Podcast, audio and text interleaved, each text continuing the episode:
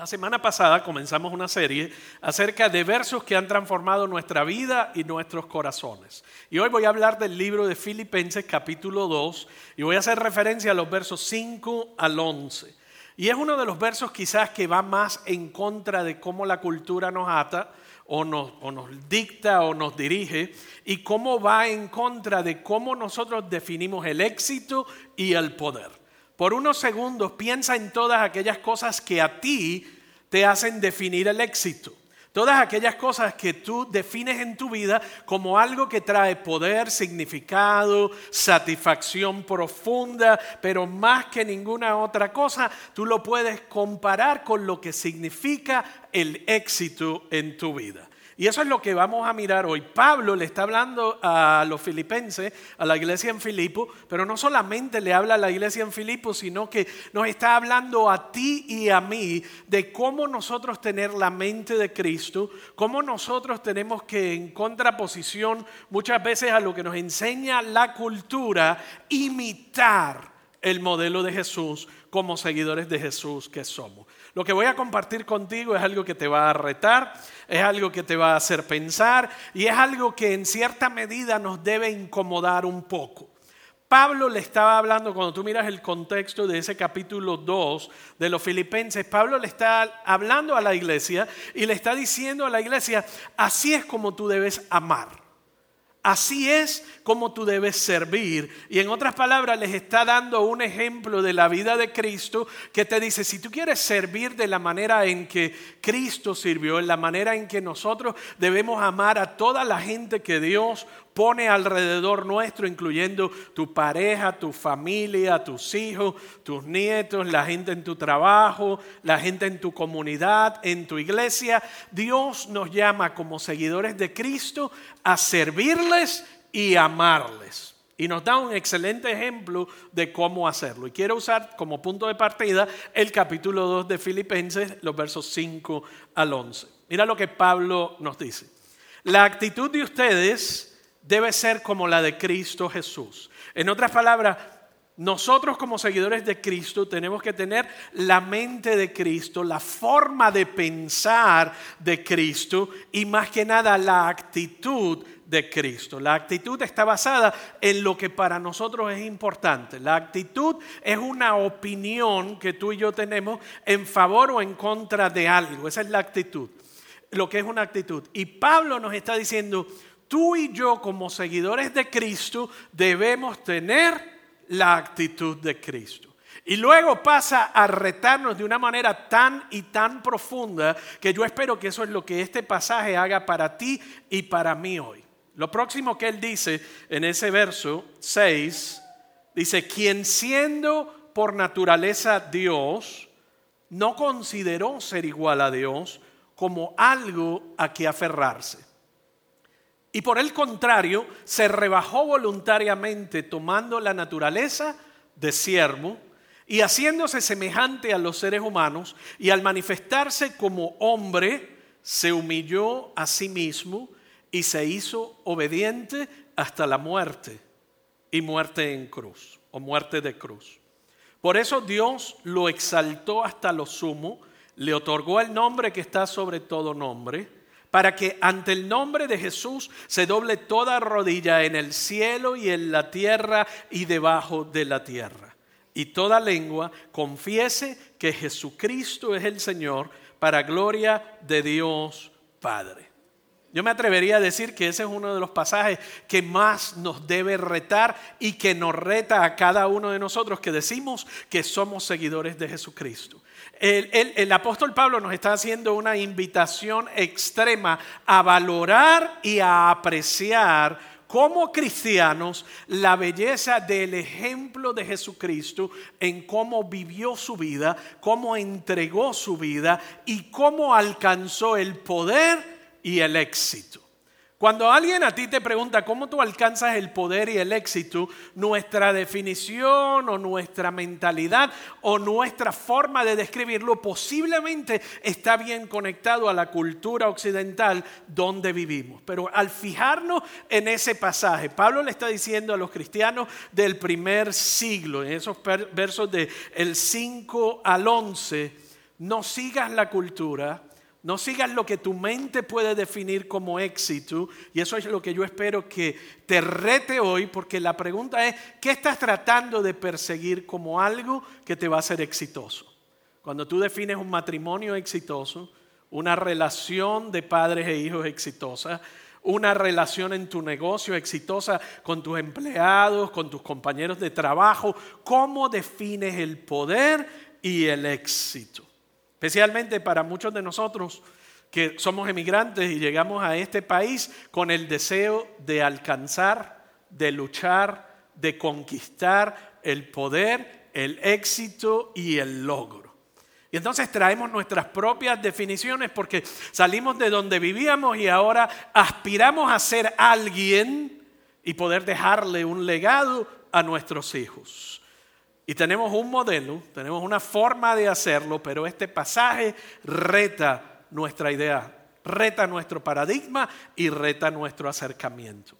La única forma que yo te puedo decir de cómo alcanzar lo que Pablo nos está invitando a hacer y retándonos es lo que él nos dice en Filipenses 1:21.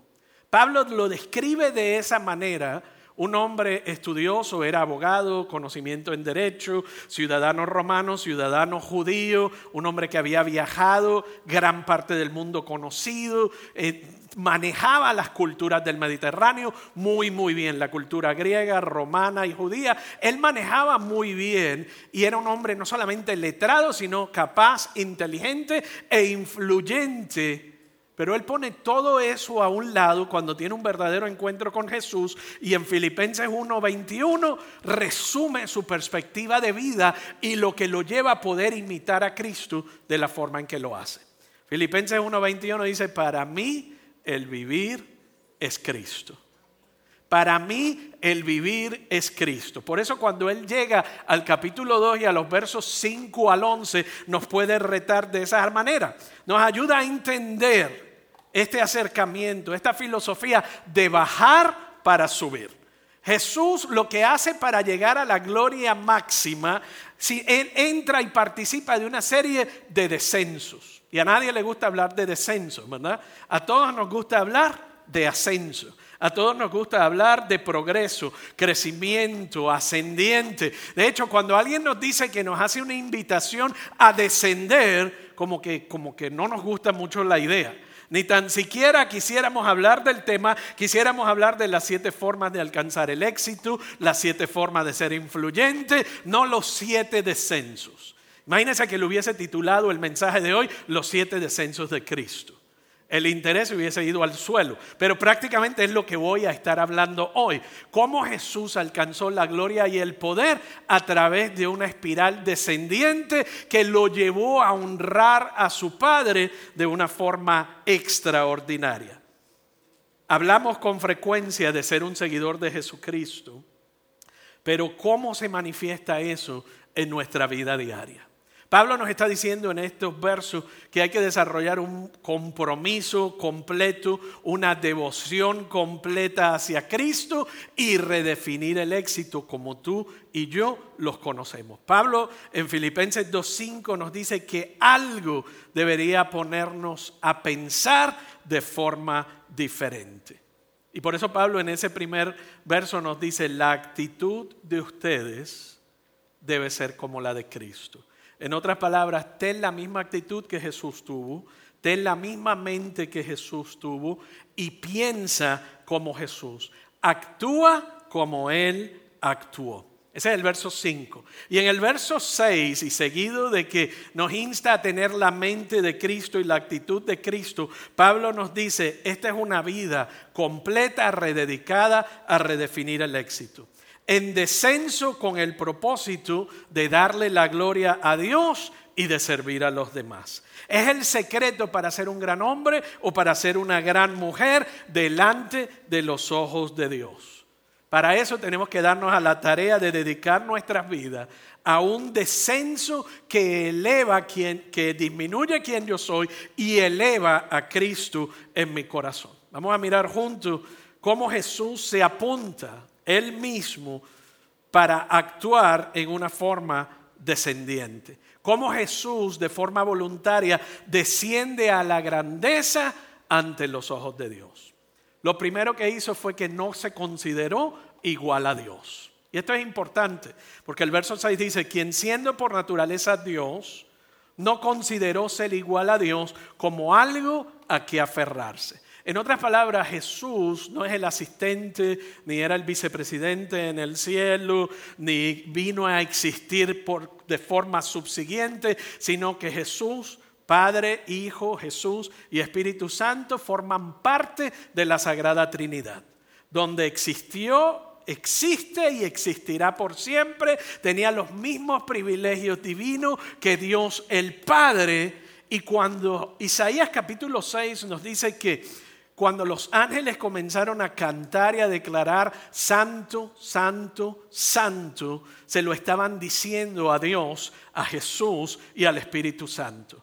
En otras palabras, la posición de Cristo en el cielo era una de máxima y suma autoridad. Él comienza desde el lugar más alto que usted pueda comenzar o usted pueda imaginarse. Dice que siendo por naturaleza Dios, esto significa que espiritualmente era igual a Dios. Era igual a Dios, completamente parte de Dios e igual al Padre por toda la eternidad.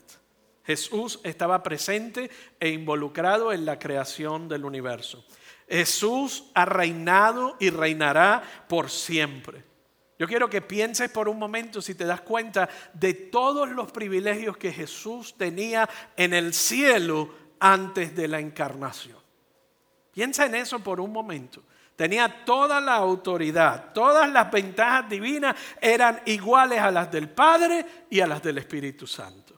Piensa en la frase del verso 6 donde dice, no consideró el ser igual a Dios como algo a que aferrarse. En otras palabras, no consideró su posición de autoridad, no, consideró su igualdad a Dios, él no consideró eso como algo a qué aferrarse y a qué sostenerse. Él estaba disfrutando de toda la adoración, de todo el respeto, de toda la reverencia, de todo el universo completo. Jesús completamente Dios, un socio completo en la Sagrada Trinidad y con todos los privilegios divinos. Enfatizo eso porque si no nos damos cuenta del lugar original que él ocupaba, no le vamos a valorar los próximos seis descensos, los cuales Pablo describe con tanto detalle en esa próxima base. Vamos a perder cierto nivel de significado. Cuando Jesús descendió hacia la grandeza delante de los ojos de Dios, él comenzó desde lo más alto, comenzó desde bien arriba. Y yo quiero preguntarte, cuando Jesús te invita a formar parte de su comunidad y de su familia, ¿desde dónde tú estás comenzando? ¿A qué cosas te sientes aferrado y aferrada, las cuales piensas que nunca podrías dejar? Pueden ser personas, pueden ser cosas, puede ser carrera, puede ser hijo, puede ser familia, pero piensa en lo más importante para ti, lo cual te daría gran trabajo para desprenderte. Y la pregunta es, ¿cuánto estarías dispuesto a dejar ir por la causa de Cristo? ¿Hasta dónde estarías dispuesto a llegar? La mayoría de nosotros pelearía antes de dejar ir algo que sea apreciado para nosotros. Nos apegamos al poder, cuando lo tenemos nos apegamos a la riqueza, cuando los tenemos nos apegamos a las posiciones, nos apegamos a los títulos cuando los tenemos, nos apegamos a las personas cuando las tenemos. Carreras, posiciones, recursos, energía, sobre todo aquellas cosas que hemos adquirido y que nos han dado trabajo sobre todo aquellas cosas que pensamos que es como deberían ser y como resultado nos aferramos tanto a ciertas cosas o personas que luego se nos hace difícil dejarlas ir porque las valoramos. Pero Él no escatimó su posición y fue capaz de dejarlo todo. El segundo punto, Él se despojó a sí mismo. Él se despojó mismo. En este segundo descenso, sencillamente es como está descrito en el verso 7. Mira lo que dijo. Por el contrario, se rebajó voluntariamente, tomando la naturaleza de siervo y haciéndose semejante a los seres humanos. El primer descenso fue solo ponerse a la disposición de Dios el Padre y decirle, Señor, yo estoy dispuesto a dejar mi lugar en el cual tú me has posicionado. Luego fue el de forma voluntaria estar dispuesto a descender. Y el descenso número dos es el más concreto en el asunto. Él dice, se rebajó, se despojó y se arrancó. En otras palabras, renunció a la igualdad que tenía con Dios. Esto no significa ni por un segundo dejó de ser menos divino. Él renunció a su deidad, pero siguió siendo completamente Dios. El texto simplemente significa que dejó a un lado aquellos aspectos divinos que no le hubiesen permitido convertirse en un ser humano. Él voluntariamente puso a un lado todo lo que era necesario poner a un lado para que Él fuera hombre. Nadie se lo impuso, Nadie se lo quitó, nadie se lo arrebató. De forma voluntaria e, intencional, Él se despojó de todo lo que le impedía alcanzar su misión. Y las próximas tres cosas que Él hace son aún más reveladoras acerca de la naturaleza de Dios y lo que Pablo nos invita a imitar de la naturaleza de Dios. Los descensos 3, 4 y 5 tienen que ver con el milagro increíble de lo que es la encarnación. Muchas veces hablamos de la encarnación como algo rutinario y no nos damos cuenta lo que Él tuvo que dejar para lograr encarnar. La 3 toma apariencia de hombre. Mira lo que dice. Y haciéndose semejante a los seres humanos y al manifestarse como hombre, se humilló a sí mismo. En otras palabras, el punto 3, él toma la apariencia de hombre. El 4 se manifiesta como hombre, en otras palabras, se hace visible. Y el 5 se hace esclavo de todos, se hace sirviente de todos. Cuando tú piensas como el creador del cielo y de la tierra, del universo, el creador trascendental que tenía toda autoridad y que existió por siempre, escoge en cierta medida achicarse y descender para servir y para amar, tomar la imagen y la apariencia de lo creado, el creador tomando la apariencia de lo creado. No es que, no es que digamos, un ser humano se convirtió en una hormiga, eso va más aún y más allá. o sea, un hombre es un ser creado y una hormiga es un ser creado. Eso es extraordinario, pero ven más allá donde el creador se convierte en parte de lo creado. Él se convierte en parte de su creación. Y cuando aparece en el panorama no aparece como rey, ni como gobernante, ni con poder, ni con autoridad, ni como banquero sino aparece como un bebé en un establo indefenso y de ser el creador de todo al que todos y todos le adoraban, pasa a ser quien le tiene que responder a su mamá y a su papá y hacerle caso cada vez que le dijeran qué hacer y cómo hacer. Pasó de ser lo más preciado de la creación a lo más despreciado de lo creado donde no solamente se humilló a adquirir la imagen y el cuerpo de un ser creado como un hombre humano, sino que la gente lo despreciaba y lo, y lo y le decían, ¿y tú quién te crees que eres? ¿Y tú de dónde saliste? ¿Y tú por qué no te vas por donde viniste? Imagínate la sumisión y lo limitado que él tuvo que hacer su poder para someterse a lo que es la encarnación y llevar la humanidad a lo que es una nueva relación con Cristo. Hay un abismo enorme entre el Dios trascendental y eterno y los seres humanos como tú y como yo. Pero no solamente encarnó, sino que dice que se hizo obediente a la muerte. Piensa en esto. Él es el dador de la vida y por amor y fidelidad y cerrar la separación que existía entre Dios y el hombre, dijo, yo voy a ocupar su lugar.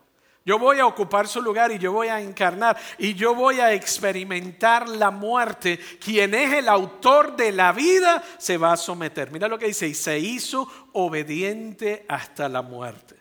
Y fíjate en el verso 8, como hombre se humilló a sí mismo y obedeció a Dios hasta la muerte, pero no fue suficiente convertirse en hombre.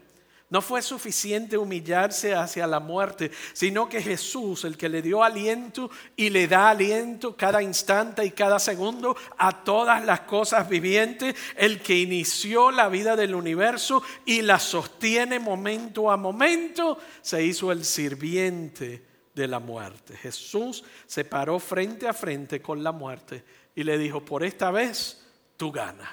En otras palabras, el dador de la vida dispuesto a entregar su vida. Y eso parecería suficiente. Pero él no se somete a la muerte tomándose una pastillita de cianuro que le iba a llevar a la muerte de una forma rápida, eficaz y sin dolor.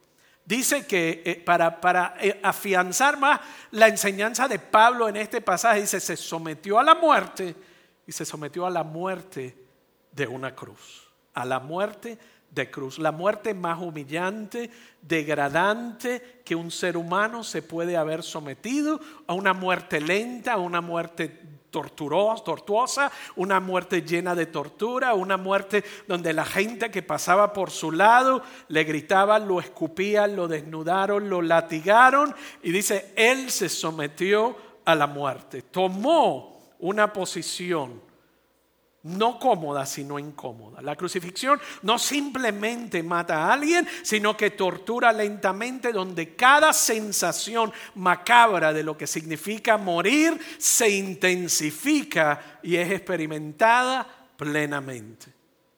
Nosotros comenzamos esta plática hoy con Jesús en la posición más alta que tú jamás te puedas imaginar. No hay lugar ni posición más alta que la que él ocupaba y ocupa. Y ahora terminamos esta plática en la posición más baja. De ahí no podemos descender. Jesús llega a lo más, lo más bajo.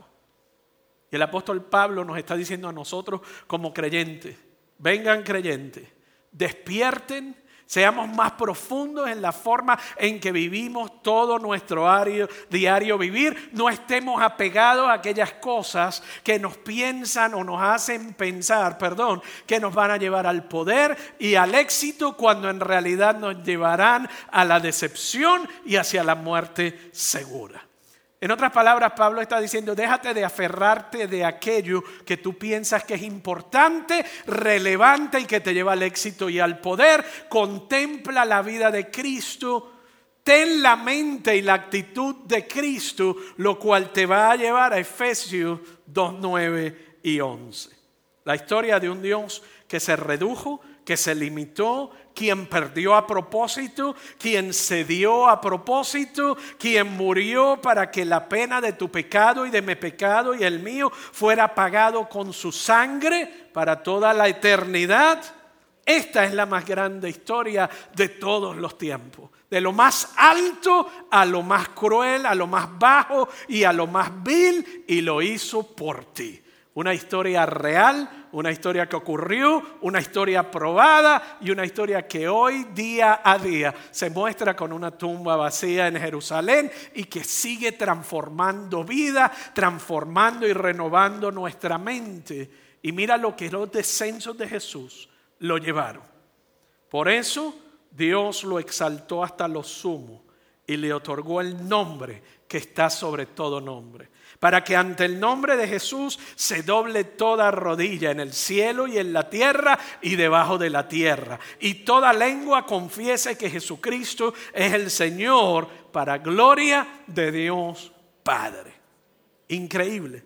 Increíble el contraste, increíble la forma en cómo Dios redefine el éxito, increíble cómo Dios toma las cosas a las que nos apegamos como importantes, las redefine y dice, si tú quieres llegar a lo máximo, tienes que posiblemente llegar a lo más bajo. Y yo quiero que tú no pienses esto solo en términos teológicos, piénsalo en términos prácticos y aplicados en tu vida. ¿Dónde tú piensas que ya no puedes dar más? Donde tú piensas que ya no puedes perdonar más. Donde tú piensas que ya lo has dado todo. Donde tú piensas que ya te han humillado lo suficiente. Donde piensas que te has rebajado lo suficiente. Donde piensas que te has aislado, servido y amado lo suficiente. Pablo nos está diciendo, si imitamos a Cristo, no es suficiente. Pero no lo puedes hacer de forma natural, porque la forma natural te lleva al desgaste, la forma natural te lleva a amargarte, te lleva a desanimarte y a decepcionarte, pero de forma sobrenatural y a través del Espíritu Santo en ti y la mente de Cristo en ti, renovándote de forma continua y diaria y diciéndote cuando tú no puedes, Él puede. Cuando tú eres débil, Él es fuerte. Cuando ya tú no tienes más que dar, Él te dice, mira mi ejemplo y mi vida, porque mira de dónde mi Padre me sacó y de dónde me llevó. Pero tuve que de forma libre y voluntaria despojarme de todas aquellas cosas que Él pensaba que eran importantes. Va a llegar el momento donde va a haber mucha gente que se va a dar cuenta que a Él le fue dada toda autoridad y que Él tiene el nombre sobre todo nombre. Y va a llegar el momento donde toda raza, toda lengua, toda nación y todos doblen su rodilla delante de Él. Pero van a hacerlo de dos maneras diferentes.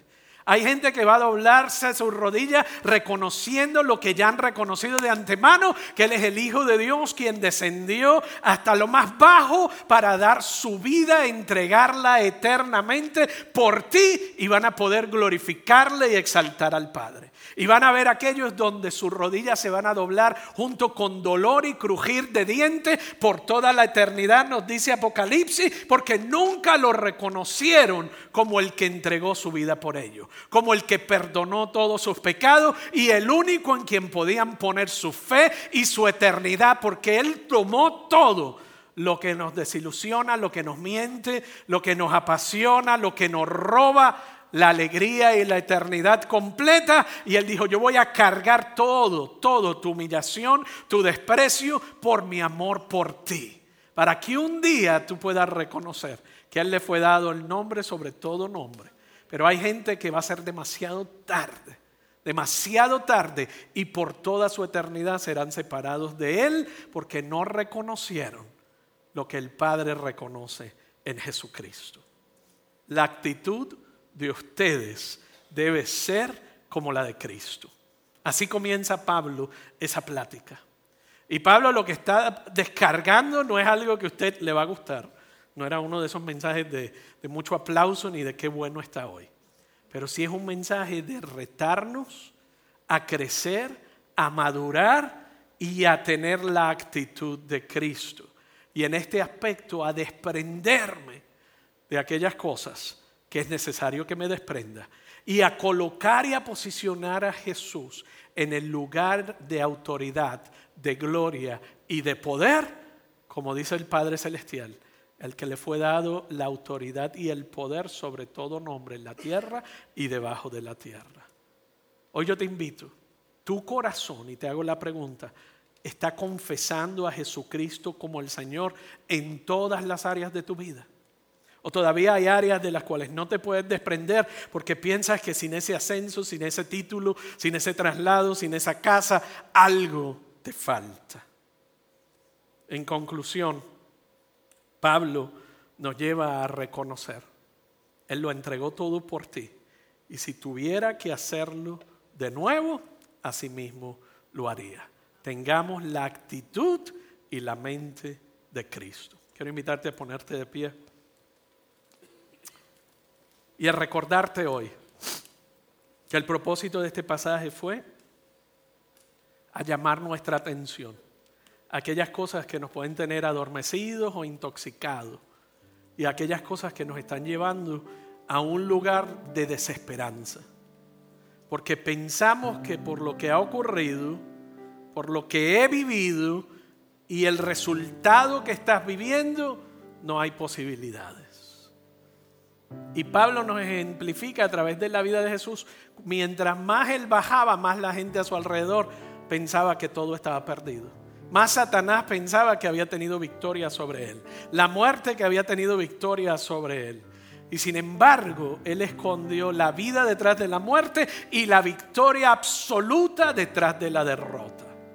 ¿Qué está escondiendo Él detrás de eso que a ti te hace sentir que te ha sido arrancado del todo? Él no escatimó y se desprendió de todo. Dijo, tú y solo tú. Y obtuvo la gloria y la admiración del Padre Celestial.